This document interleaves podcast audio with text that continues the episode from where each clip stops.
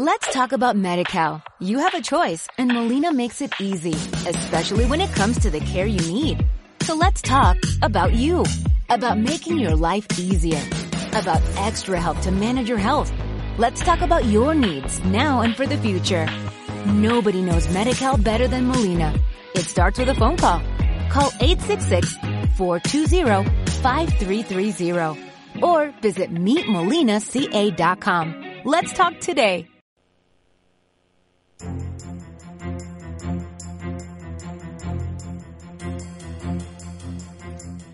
Buenos días, día jueves 7 de septiembre, estamos comenzando Buenas tardes Mercado, vamos con los titulares. Ministro Izaguirre se reúne con empresarios y asegura que buscará destrabar inversiones y revisar proyectos de ley. Dólar continúa en caída libre, eh, 615, nuevo récord mínimo no visto desde mayo del del 2015.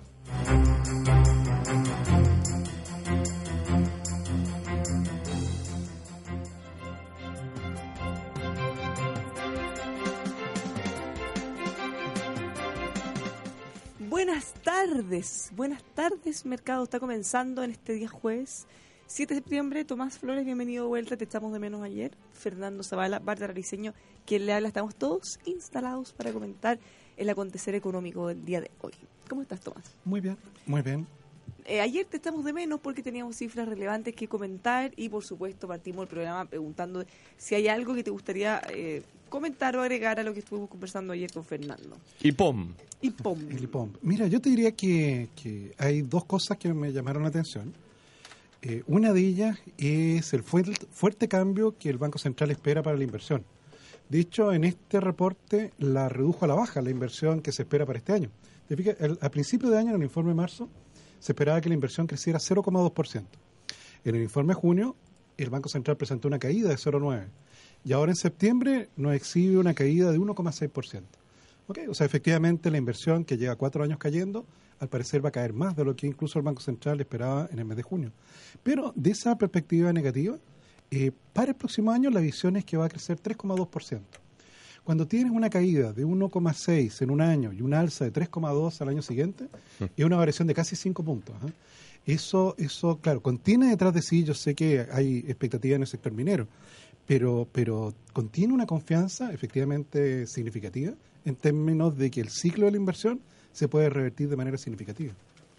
Ya, pues lo invitamos a que nos acompañe en Eso, Facebook, en El Conquistador. De hecho, eso despertó una polémica. Eh, claro. ahora. ¿Te fijas? La, la, la presidenta de la República dice que eso no es por el cambio posible de gobierno, de coalición es Porque política. este gobierno lo ha hecho muy bien en materia económica, obvio. O la mala pata o la buena pata de- del ministro Izaguirre. ¿Te fijas? Entonces generó una... Obviamente le preguntaron al Banco Central. ¿Y qué crees tú que dijo el Banco Central? Nada. Nada. Obviamente dijo que... Sí, si bien Hay es que distinguir. No, ¿no es mira, cierto? en realidad sí, porque obviamente sí. Si bien es cierto, no menos cierto. Claro, ese es el problema de la ciencia económica, porque no podemos hacer un experimento. ¿Te fijas? Porque podríamos tener la mitad del país con la expectativa de que... Hay va- experimentos, ¿ah? No, claro, pero en este caso Así sería... como un Santiago. Corea del Norte, por ejemplo, Oriente, Corea del Norte, Corea del Sur. Oriente. Corea del Norte, Corea del Sur. Claro, Es increíble. o Alemania Oriental. O Alemania Oriental claro, de Occidental. Un, un Santiago oriental. Uno que iba, un Santiago en que gane el presidente Piñera y el otro en que gane ya no sé quién. ¿Te fijas? Candidato Guiller, por ejemplo. Guiller, claro, que está complicado esta semana.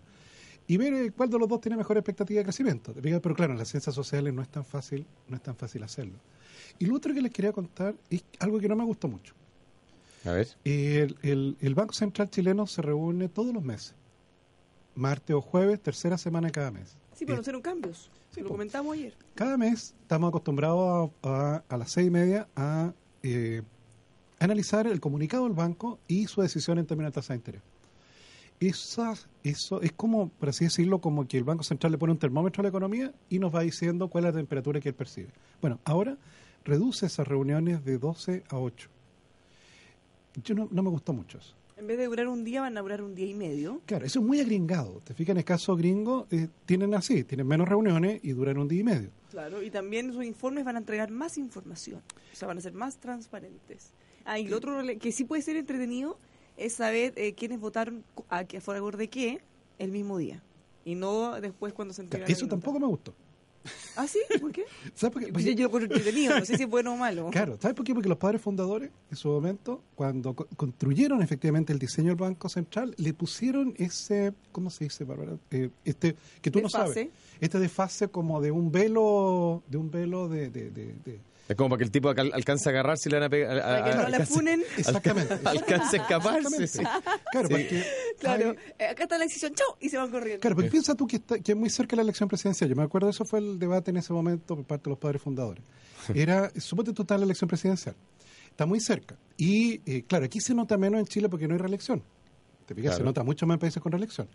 En que el candidato del gobierno, efectivamente, quiere obviamente ganar la, la elección y le sube la tasa de interés. Ponte tú, dos meses antes de la elección. Claro. Eso no le gusta a ningún candidato. A nadie. A los candidatos les gusta la tasa de interés baja y el dólar barato. Para generar esa sensación de riqueza por parte de las personas. Entonces, claro, para evitar de que, tal como dices tú, Bárbara, le fueran a funar, fueran a funar los consejeros que votaron a favor de subir la tasa de interés, diciéndole que son opositores al gobierno actual, por se, ejemplo. se tendía ese manto sobre la votación de los consejeros. Que no era un manto eh, permanente. Después de un tiempo, ese manto se recoge y tú ya sabes. No, Pero- y además ya pasó la vieja. Y, claro, Ya como pasó tú la dices, vieja, ya no hay pasiones. Claro, en política ya lo que pasó hace un mes atrás, Lo que pasó hace dos días ya. ya no, hay piensa tú ya, el ministro Valdés ya, ya ha caído en batalla contra el populismo, ya, ya nos acordamos poco del ya. Claro. Qué suerte para él, porque debe estar gozando.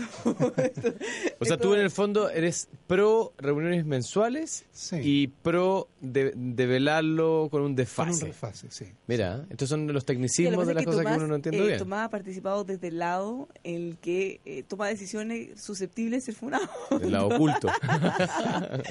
Entonces él Lado piensa, oscuro, desde, no. claro, él piensa desde el punto de vista de, bueno, el que decide por subir o bajar, le van a ir a tirar piedra afuera. Claro, entonces por eso tú ves que los comunicados nuestros te dicen se aprobó por mayoría, a veces te dicen por unanimidad, pero cuando te dicen por mayoría significa que hubo alguien en contra. Claro. Y no se sabe quién No, votó pues, en contra. y todos especulamos. ¿Quién Todos especulamos, sido? ¿te fijas? Pero como tú dices, en política lo que ya pasó hace un mes atrás ya es historia. Ya no es contingencia. Entonces, al, al sacar ese velo, eh, efectivamente yo creo que se ve más expuesto a la funa. Los que, los que decían en su momento tener que tomar las decisiones difíciles.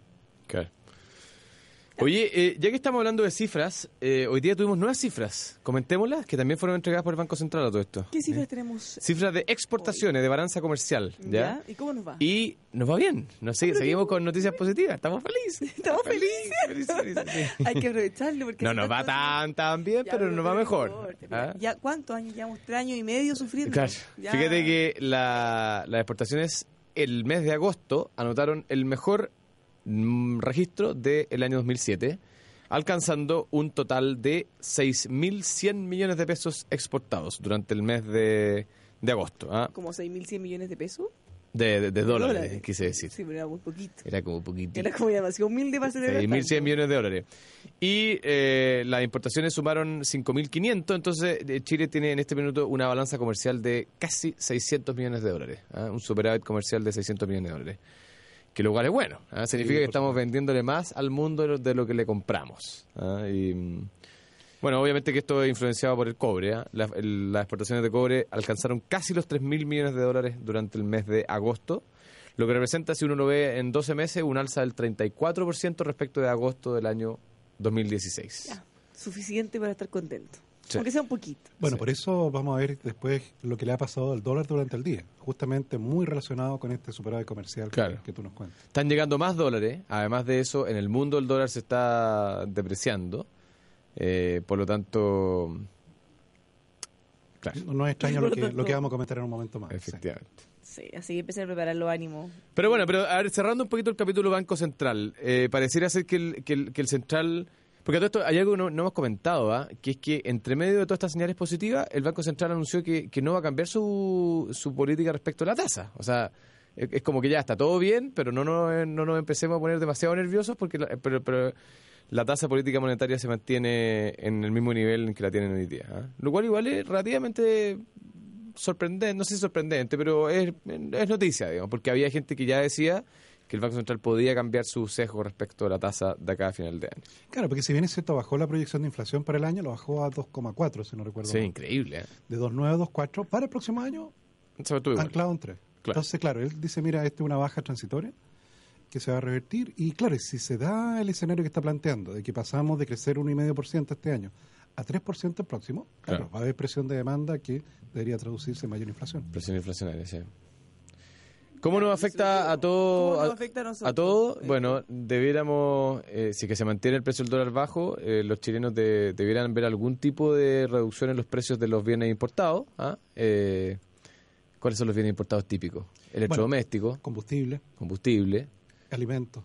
ali- algunos tipos de alimentos, los que no son producidos aquí, claro. Eh, Bueno, toda la tecnología de vestuario. tecnología de vestuario, claro. Sí. Entonces, eh, como dice Tomás, hay una, hay una sensación temporal de mayor riqueza porque tú puedes comprar Bueno, más cosas pero, con los mismos pero lo que se nota al tiro es los autos, po. porque los autos Todavía cuando- más autos. porque los autos cuando está bajo el precio Claro. se lo traspasan. Sí, el problema es que tienen un desfase. va, Acuérdate Sí, que los sí. inventarios se compran con algunos meses de anticipación, entonces se demoran Sí, algunos meses en Pero, ajustarse. pero el punto es que en algún momento se traspasa.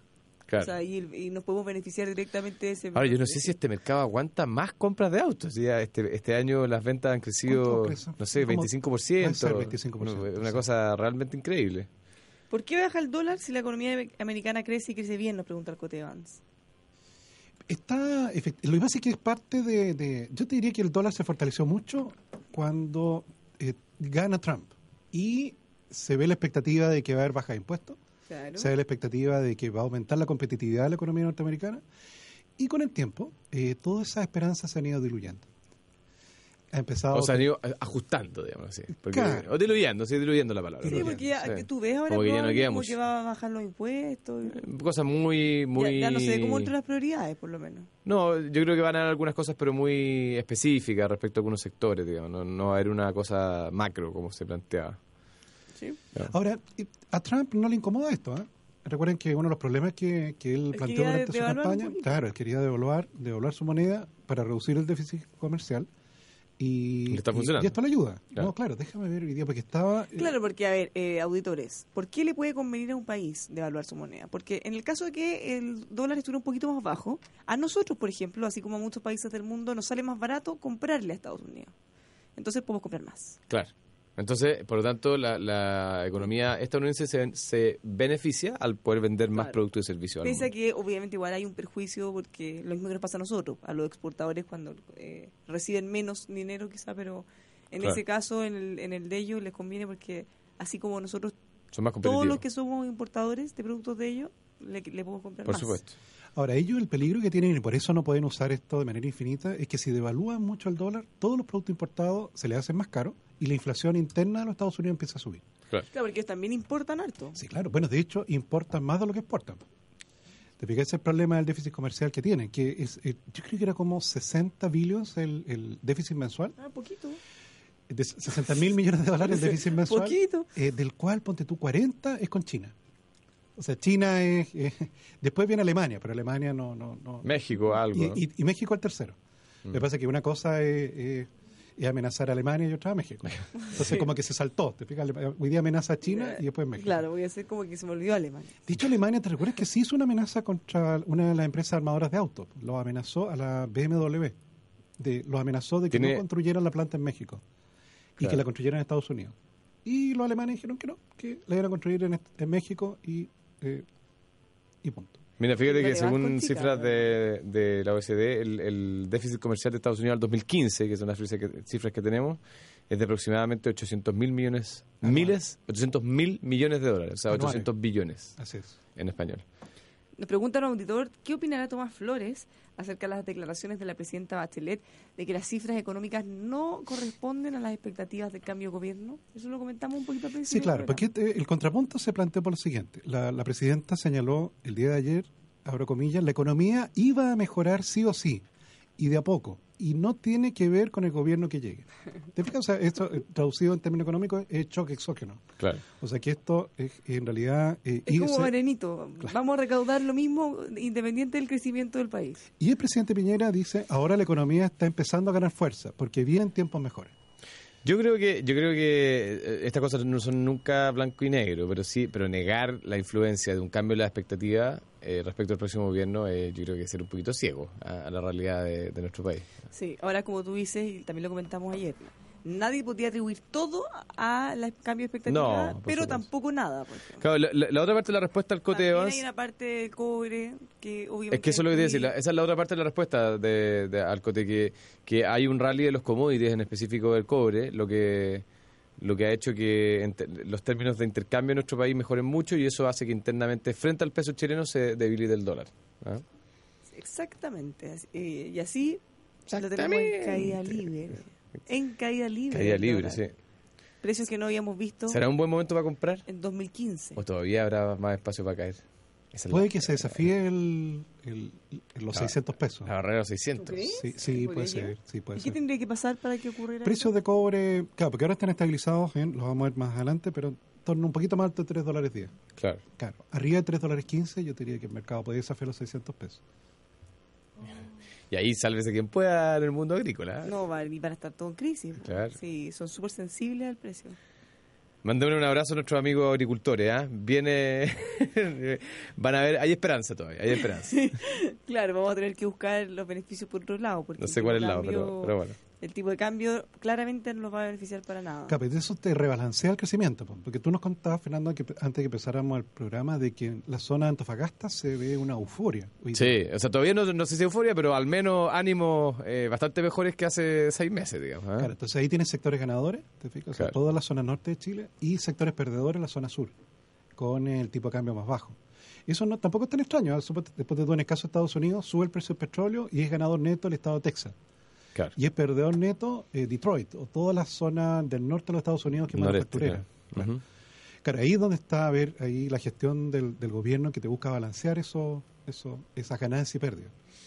Sí. Y, te- y otro también hay fenómenos migratorios internos en los países. ¿ah? Probablemente si es que se consolida el precio del cobre en los niveles en los que estamos conversando, vamos a ver algún tipo de migración desde el mundo agrícola al mundo minero y eso va a provocar alza en los costos de también, o sea, para más remate, a los pobres amigos agricultores van a tener un dólar bajo y costos de mano de obra más altos. ¿ah? Lo cual podría ser una, una tormenta un poquito perfecta para, para ese sector. No, claro, de hecho, piensa tú, durante muchos años pasaron ese sector con tipos de cambio entre 450 Me pesos y 500 pesos. 485, ¿te acuerdas? Año, Así 2000, es. año y 2012. salario, salario al alza. Sí. Difícil esa Claro, por eso me recuerdo en esa época, eh, esos, ese- esos gremios pedían cambiar el- el- la ley de inmigración subiendo la cantidad de trabajadores no chilenos que podías contratar. Yo creo que la ley vigente hoy día te permite hasta 10% de la dotación. Y en el proyecto de ley que ingresó el gobierno ahora, eh, lo sube a 15%. Pero probablemente para sectores como el agrícola tal vez eso es insuficiente. Es totalmente suficiente. ¿Se acuerdan cuando vino eh, Juan Sutil al programa que Sí. causó furor entre los auditores? eh? Claro. Escribieron un montón. Bueno, y él planteaba que había muchos trabajos que ya de frentón los agricultores o los temporeros ya no quieren hacer. Esta eh, jornada de repente de madrugada o que son bastante Claro. extensas, extenuantes al sol, de frentón no las quieren hacer, entonces muchas de ellas se están reemplazando por máquinas. Entonces cuando eh, la gente se asusta porque las máquinas van a quitarle su empleo, bueno, en algunos casos puede ser, pero en otras es que de frentón van a hacerse cargo de empleos que ya nadie quiere tomar. O De hecho, gente hiciste que recordar, viene claro. pensando en otros países como Estados Unidos, que vamos muchos latinos a hacer trabajos que ellos Así ya no es. quieren hacer. En el caso de Costa Rica, ¿tú sabes, Bárbara, ocurrió eso? O sea, los tipos hicieron en su momento una política pública muy agresiva en términos de expandir educación superior, lo lograron, pero quedaron con los campos despoblados. ¿Te fijas? Ya no había eh, costarricenses que efectivamente ya quisieran hacer tra- ese trabajo. Y hoy día la cosecha en Costa Rica la levantan personas que migran justamente de Honduras, de Guatemala, de otros países cercanos. Claro, pero la gracia es que eh, ahí hay que pensarlo como una oportunidad en el buen sentido. En el caso de los latinos que van a Estados Unidos, por ejemplo, no es que estos trabajos sean mirados en menos o que tengan malos pagos o abuso. No, simplemente hay otra gente que no los quiere hacer y que para nosotros significa, aún en esas condiciones, eh, puede ser mucho mejor que nuestro trabajo en nuestro propio país. Claro. Que es lo que puede pasar, por ejemplo, en este caso en Costa Rica quizá también. Así es. No es que tengan que irse necesariamente a malas condiciones, sino al contrario, quizás pueden igual estar mejor que en su país. No, sin duda, sin duda. el llamado ahí es no abusar de eso. Claro, por eso ese proyecto de ley es importante. ¿eh? Lo que pasa es que, claro, el Ministerio del Interior siempre tiene mil problemas. ¿ok? Y por tanto no le puede dedicar la atención que, que es necesaria. Pero finalmente, bueno, se presentó el proyecto de ley porque eh, yo he visto empresas en las cuales tú finalmente, la única manera de que te exceptúen el cupo de 10% extranjero es que tengas que demostrar de que en Chile no hay ninguna persona que tenga esas, esas capacidades. Y por tanto tienes que contratar extranjeros para ello. Pero esas capacidades o ese interés. ¿Qué pasa si tú, Capacidad, o sea, por- ya, pero entonces- ¿qué pasa si tú publicas avisos? Y no llega De- nadie, Y no claro. llega nadie. Y después No, con de eso tú podrías, claro, podrías ir a la dirección de trabajo y Por- decirle, oye, mira, si, yo he hecho todos los quiere. intentos y nadie quiere. Claro, o no encuentro, ponte tú un tipo que sea pulidor de espejos de observatorio astronómico. Entonces, de hecho, hay una sola empresa en el mundo que hace eso, que es una empresa alemana, que son los que instalan espejos para esos Es una pega bien eh, específica. específica. Entonces, Mira, yo cuando estaba en, en San Petersburgo, no, en Moscú, había un edificio bueno, lleno de logos comunistas, impresionante, 100 mil millones de pisos. Y había unos gallos colgando arriba, de haber sido el piso 500 mil más o menos, limpiando las ventanas. Entonces le miraba y decía, esto, esto en verdad es impresionante. Increíble. Y no sería raro que alguien no quisiera hacer ese trabajo. Por supuesto. Súper profesionalizado, pero en realidad es- es súper especializado también. y ahí hay autoselecciones. ¿eh? Me, hicieron, me hiciste recordar, no sé si te recuerdas esa típica foto que hay unos trabajadores sentados en una viga eh, cuando Sí, se estaba construyendo la Empire State. Efectivamente. almorzando y que están con los pies colgando, con los pies colgando y abajo, no sé, 100 pisos para abajo. Tú sabes que ¿cuál Pero muy na- Fernando? muy hay, normal. hay una tribu de indios navajos, me parece que eh, eh, tenían, eh, no tienen vértigo.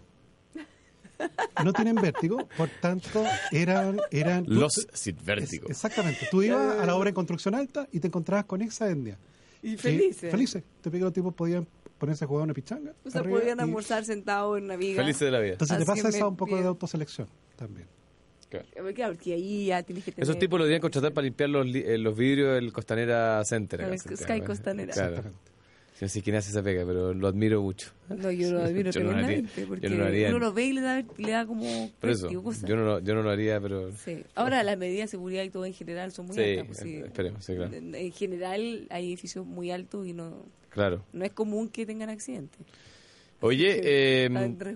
Tomás, tú mencionaste en los titulares una noticia que creo que es positiva, ¿ah? Eh, es. otra noticia positiva, y que tiene que ver con una nueva actitud, fíjate, del ministro Izaguirre. Parece que como que se cambia de casa y como que, ¡pum!, nueva actitud, ¿ah? vamos para otro lado, pero, pero bien. ¿ah? Por cierto, porque no es que el ministro Valdés, ¿te fijas? que cayó en la lucha contra el populismo, eh, Un minuto por los caídos. así es, eh, se haya llevado más con los empresarios. De hecho, no, no, no era nada. así, no era así. Y era súper respetado. Por cierto, él siempre, siempre eh, da el espacio para la reflexión y la discusión. Ya ves que él no cayó en la lucha contra ellos. No, Cayó en la lucha contra el populismo. Exactamente. Entonces, claro, esto generó, por cierto, muy mal ambiente. Eh, si bien es cierto, la bolsa no se vio afectada, No. eh, por cierto, fue algo muy, una, fue una mala noticia, por cierto. Entonces, claro, el ministro se reunió ayer con la Confederación de la Producción y el Comercio.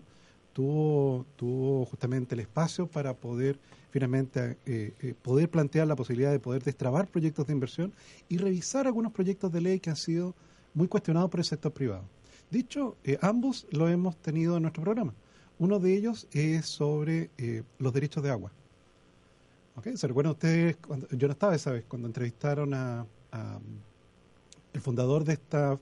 ¿Cómo se llamaba la fundación? Fernando, era Reguemos Chile, me parece. Claro, eh, Reguemos Chile. Reguemos. Chile. Corporación Reguemos Chile. Exactamente, que es el que más nítido yo lo he escuchado que ha expresado los problemas de ese proyecto de ley. Y el otro, el del CERNAC, que también tuvimos invitado hace como un mes atrás, a un abogado especialista en esta materia, que manifestaba los reparos ante eso. Entonces, él se abrió justamente a tener un espacio de reflexión. Claro, son eh, sobre el, el tema del código de agua y sobre el tema del CERNAC. Ya, pero además también... ver, no sé por qué me tinca que este llamado a la reflexión de inmediato, no, no sé si va a durar poco, pero de inmediato debe haber crispado los ánimos de muchas personas que le tienen miedo a la reflexión. Es que yo creo que el ministro tiene que dar señales que hagan creíble este Pero eso está tratando ¿ah? de hacer. O sea, hay que reconocer No, porque está bien, ya, ya dijo que quería hacer el llamado, ahora démosle can, metámosle can el llamado, como, como dicen ah, por ahí. ¿ah? Eh, pongámosle su sustancia, porque claro, decir una cosa y después... Hemos escuchado tantas veces que se dice una cosa y se hace todo lo contrario, que, que ojalá que esta vez hayan hechos concretos y no solo palabras. Dicho, en el caso del CERNAC, que lo hemos comentado varias veces acá, eh, eh, vi eh, durante el día de hoy algunos senadores de la democracia cristiana, que yo creo que es la misma tienda política donde milita el director del CERNAC, me parece, eh, que hicieron un llamado a, a votemos esto rápido, rápido, rápido, nada de reflexiones, votémoslo rápido, rápido, Pero eh, ¿cómo? porque ya lo hemos visto todo, así que votémoslo rápido. Pero rápido. acabamos de ver a un DC que salió del gobierno justamente porque le dijeron que votara un proyecto sin pensar, en el caso de ministro Luis Felipe Céspedes, como y ahora estamos volviendo a lo que... Claro, entonces no ojalá, ojalá, como dice tú. Fernando, que se abra este espacio para la reflexión. Yo creo que es bienvenido eh, la, la, la manera como el ministro Izaguirre efectivamente ha abordado el desafío que, bueno, de nuevo tiene. Nos vamos a una pausa. Antes Vamos. de eso, le queremos comentar que si usted quiere tener más y mejores negocios, confíe en ASR Certificaciones, una casa certificadora chilena que apoya a las pymes a lo largo de todo nuestro país. Llámenos al 32-267-0070 o los puede visitar en asrcertificaciones.cl. Si usted quiere potenciar su creatividad, desarrollar herramientas para emprender, dése una vuelta por Universidad del Pacífico, porque ya con 41 años de trayectoria se han especializado en diversas materias específicamente del liderazgo, como les decía, trabajo en equipo, creatividad. Universidad del Pacífico, creatividad para emprender, upacífico.cl. Y finalmente, si usted quiere sumarse a la ola digital, si usted quiere vender sus productos por internet, no se preocupe si usted no se maneja para nada con la tecnología, porque Planen e-commerce tiene un software electrónico que es muy fácil de usar, se lo van a instalar, le van a dejar funcionando todo para que usted pueda subir esta plataforma sin ningún problema y así incrementar sus ingresos vendiendo online. Visítelos en planen.cl o los puede llamar al 22 235 4348. Nos vamos a una pausa junto a Tomás Flores, Fernando Zavala, Bárbara Viseño. No se mueva de radio.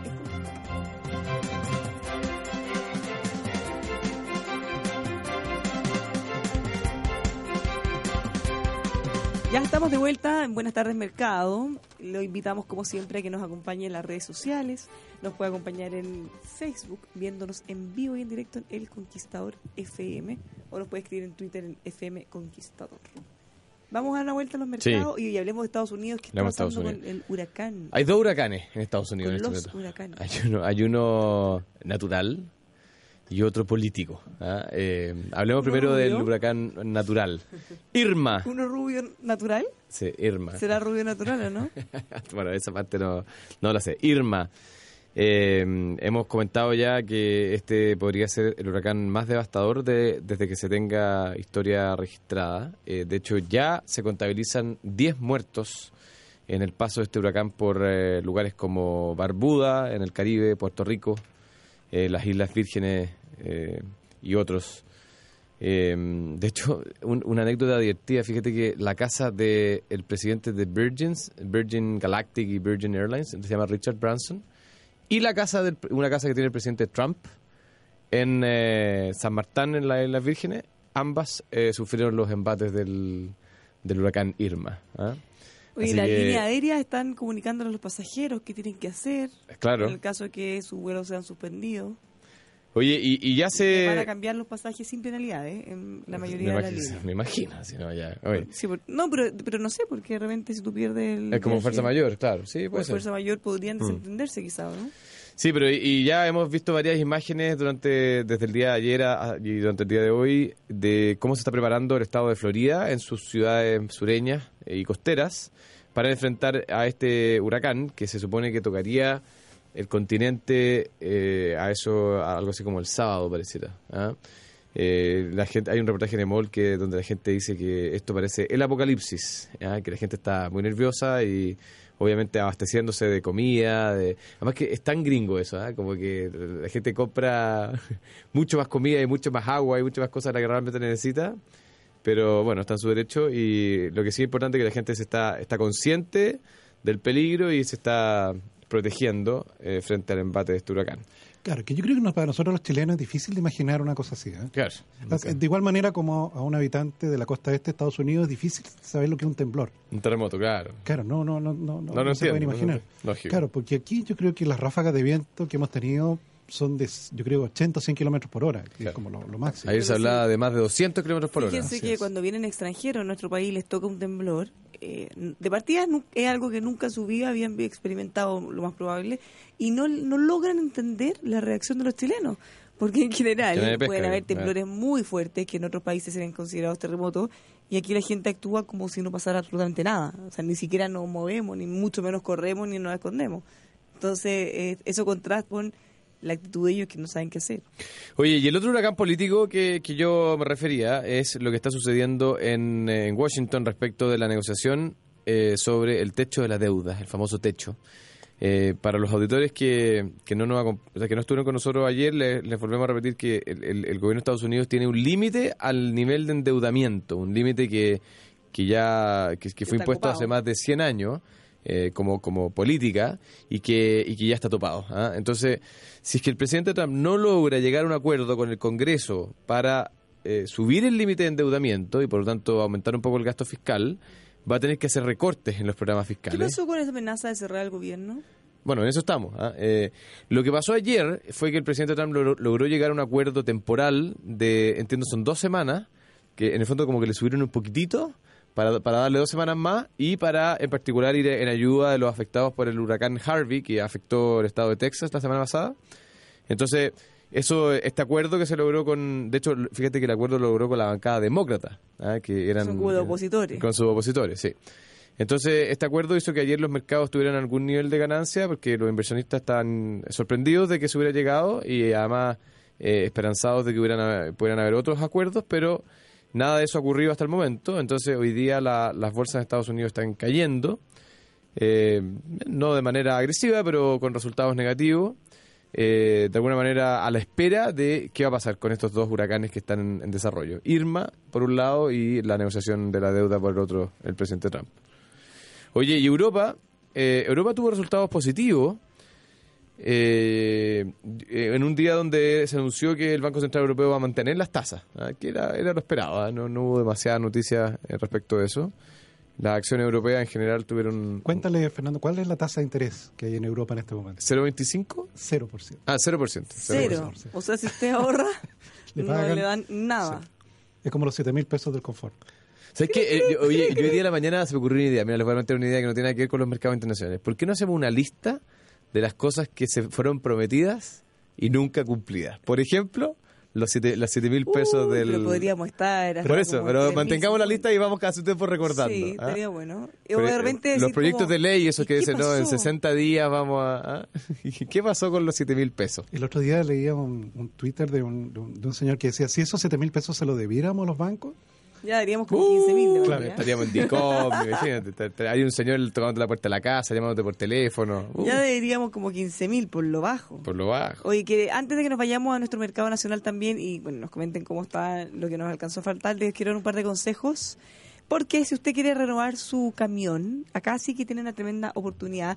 Hyundai Camiones y Buses eh, va a poder eh, durante septiembre ir a dejar su camión actual. Da lo mismo la marca en parte de pago y la diferencia la puede pagar en 12 cuotas, 12 cuotas sin interés. Así que aproveche porque está espectacular esta promoción en hyundaicamiones.cl.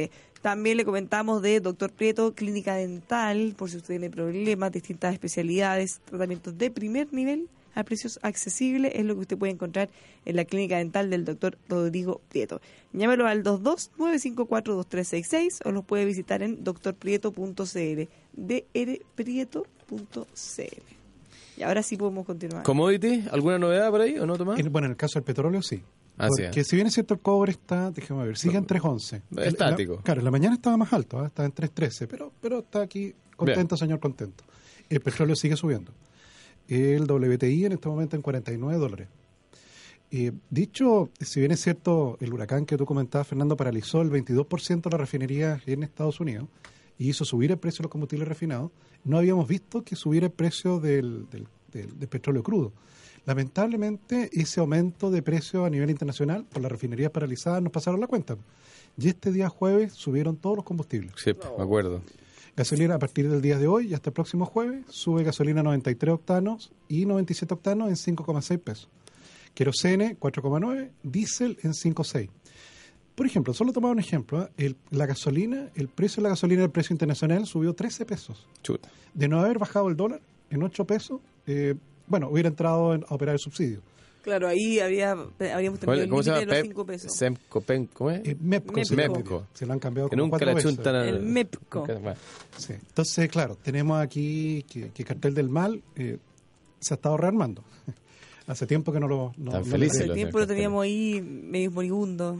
Sí. La No, mitad. 49 Lo- lo- dólares. De hecho, para el, carteleados. el, el petróleo Brent de referencia para, para Europa está en 54 dólares. Entonces, no, se ha recuperado Cartel del Mal. Como no le hemos hecho mención, aprovecharon. Hay que tirarle malas vibras para que les vaya mal. Exactamente.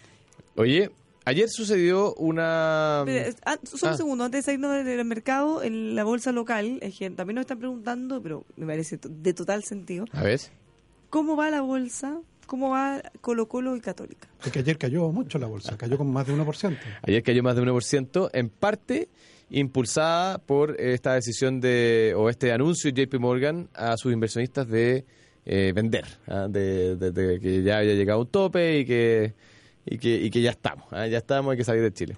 Pero hoy día fíjate que un día bueno, está subiendo la bolsa casi 0,5%, eso, eh, con algunas alzas notables. Eh, fíjate que Banmédica está subiendo 10,9%, ¿ah? una, una acción que, que mm, no, ya algo tiene que haber sucedido que no estamos enterados. Eh, Sokimich 2,2%, CCU. CCU, fíjate que abrió el día con un nivel de pérdida eh, relativamente, no demasiado pronunciado, pero pérdida, ante el anuncio de que eh, cerró su acuerdo eh, con para operar la marca Budweiser en Argentina. ¿ah?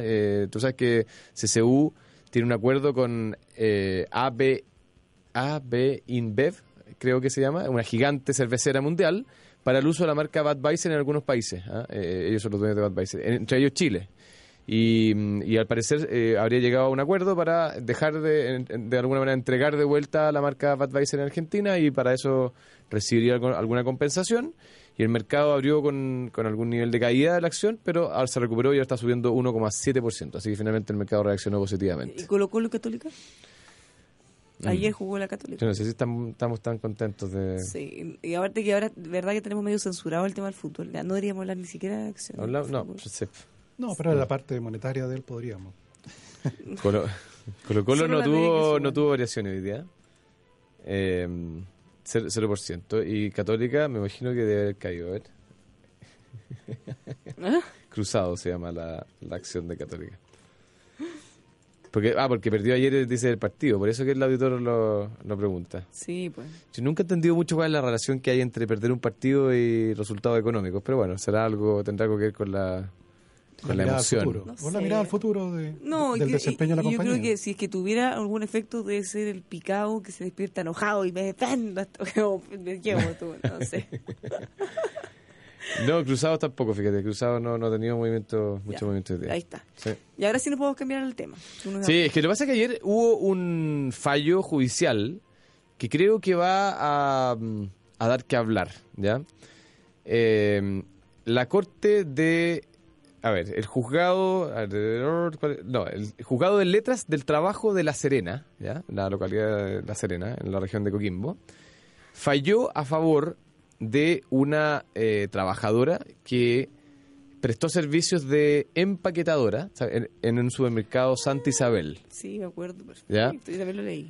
Eh, esta, esta es una persona que, que trabajó durante cuatro años eh, empaquetando en, en un eh, supermercado Santa Isabel y eh, que fue eh, despedida o invitada a retirarse del recinto y, eh, y bueno, no, no le pagaron un, un despido, un finiquito, porque el, el supermercado eh, argumentaba que ella no tenía un contrato de trabajo, sino que era una relación libre. ¿ah?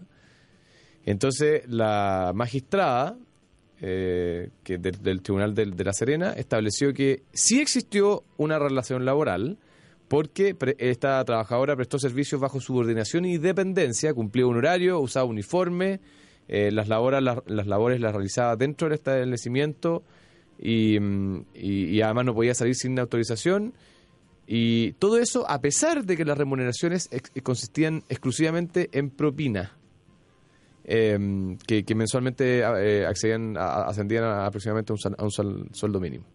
Entonces igual es bien, ¿cómo decirlo? O sea, para, no generar polémica. que acreditó una relación laboral. Claro, en el fondo, no yo creo que es primera vez que se acredita una relación laboral entre un trabajador de esta naturaleza con un, con un establecimiento de supermercado. Entonces yo me imagino que esto va... Claro, porque a ver, si nosotros lo, lo pusiéramos en otro ejemplo, por- ponte tú un cuidador de auto, que trabaje siempre en el mismo lugar, pero en general él es libre de llegar a la hora que sea, eh, estoy hablando de alguien informal, no que trabaje para el supermercado. Entra, sale, si un día quiere trabajar, si un día no. Y, y todos nosotros creeríamos que él trabaja ahí porque está siempre. Claro. Pero en realidad él es totalmente independiente. Mira, yo, yo creo- a, a mí me este parece caso que ya trabaja adentro. eh, hay, hay, hay mucho, muchas eh, conclusiones o, o opiniones que uno puede dar respecto a este fallo. A mí me parece que hay dos efectos que, que, que no sé si son tan positivos y que probablemente se van a generar a partir de este fallo. El primero de ellos es que los supermercados van a ser mucho más restrictivos en permitir a personas jóvenes que desempeñen esta labor, eh, incluso aunque no les tengan que pagar un sueldo. ¿ya?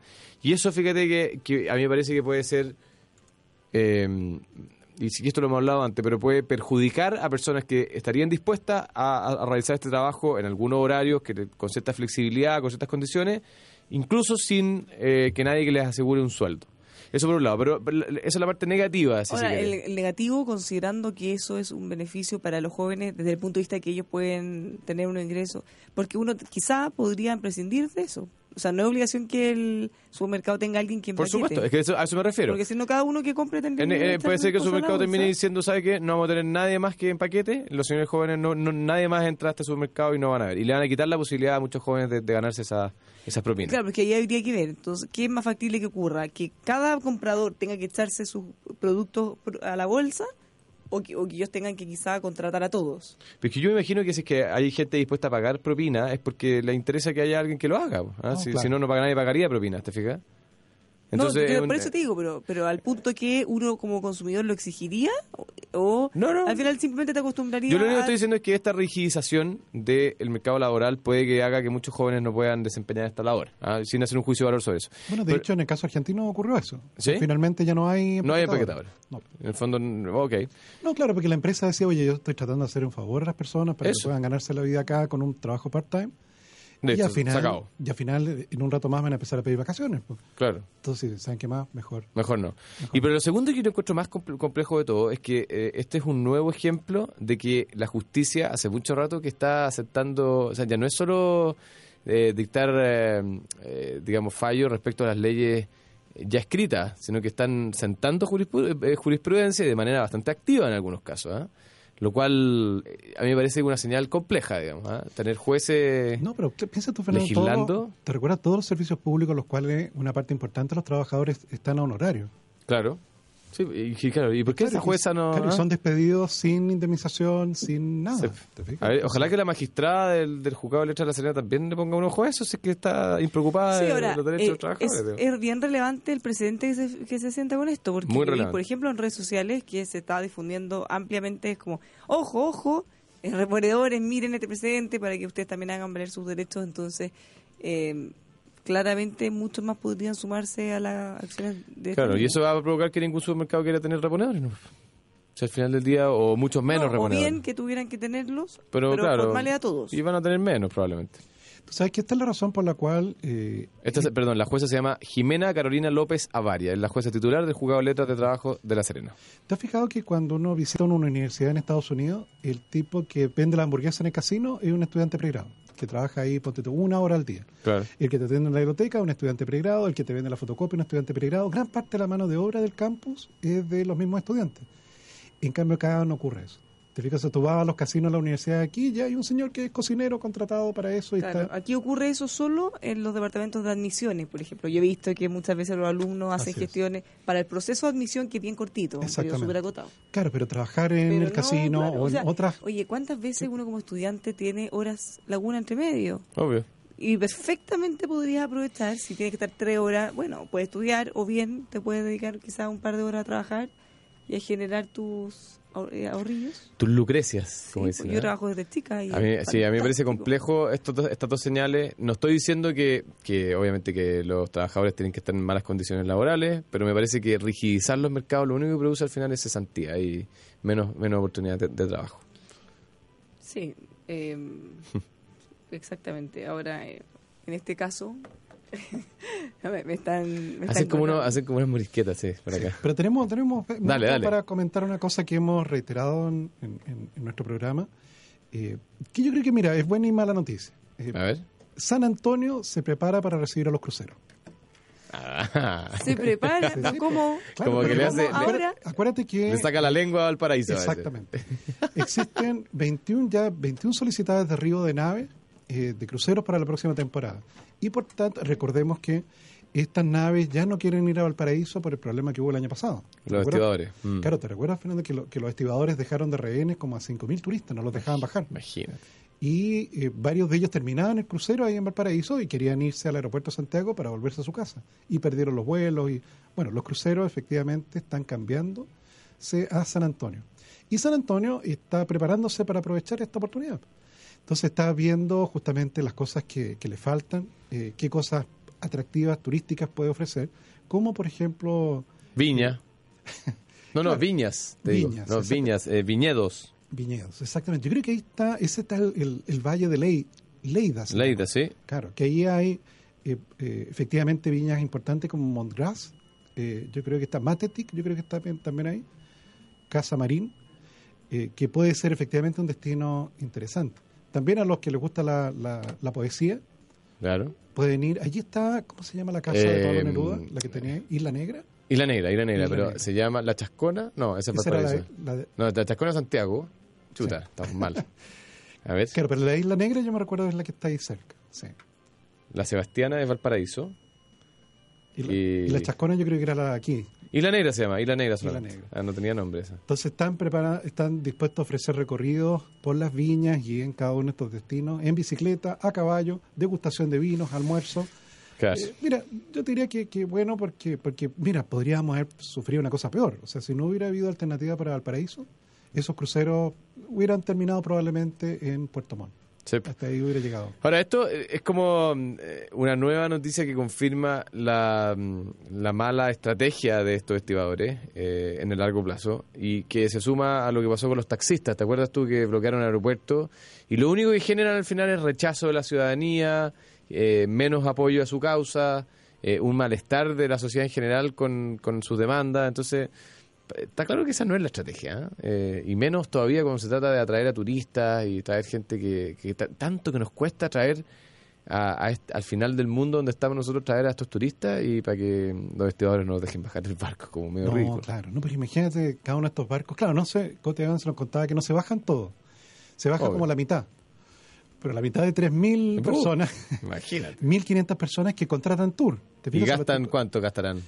El tour pueden comprarse un tour que puede costar eh, hasta 300 o 400 dólares el día, que incluye almuerzo y el, el transporte y, y efectivamente. Pero ponte un promedio de 150 dólares por 1500. Fácilmente, Sí, claro. Tiene, tiene varios, varios eh, miles de dólares que, que se quedan en tierra.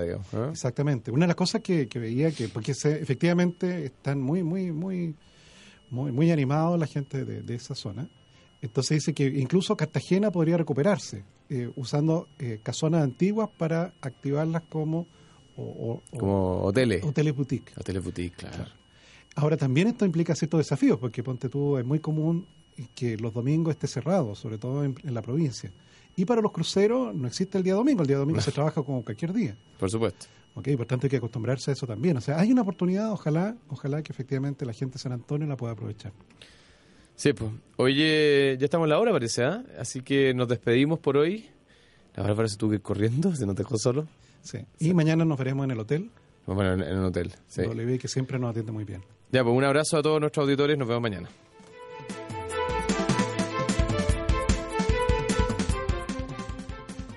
Let's talk about MediCal. You have a choice and Molina makes it easy, especially when it comes to the care you need. So let's talk about you, about making your life easier, about extra help to manage your health. Let's talk about your needs now and for the future. Nobody knows MediCal better than Molina. It starts with a phone call. Call 866-420-5330 or visit meetmolinaca.com. Let's talk today.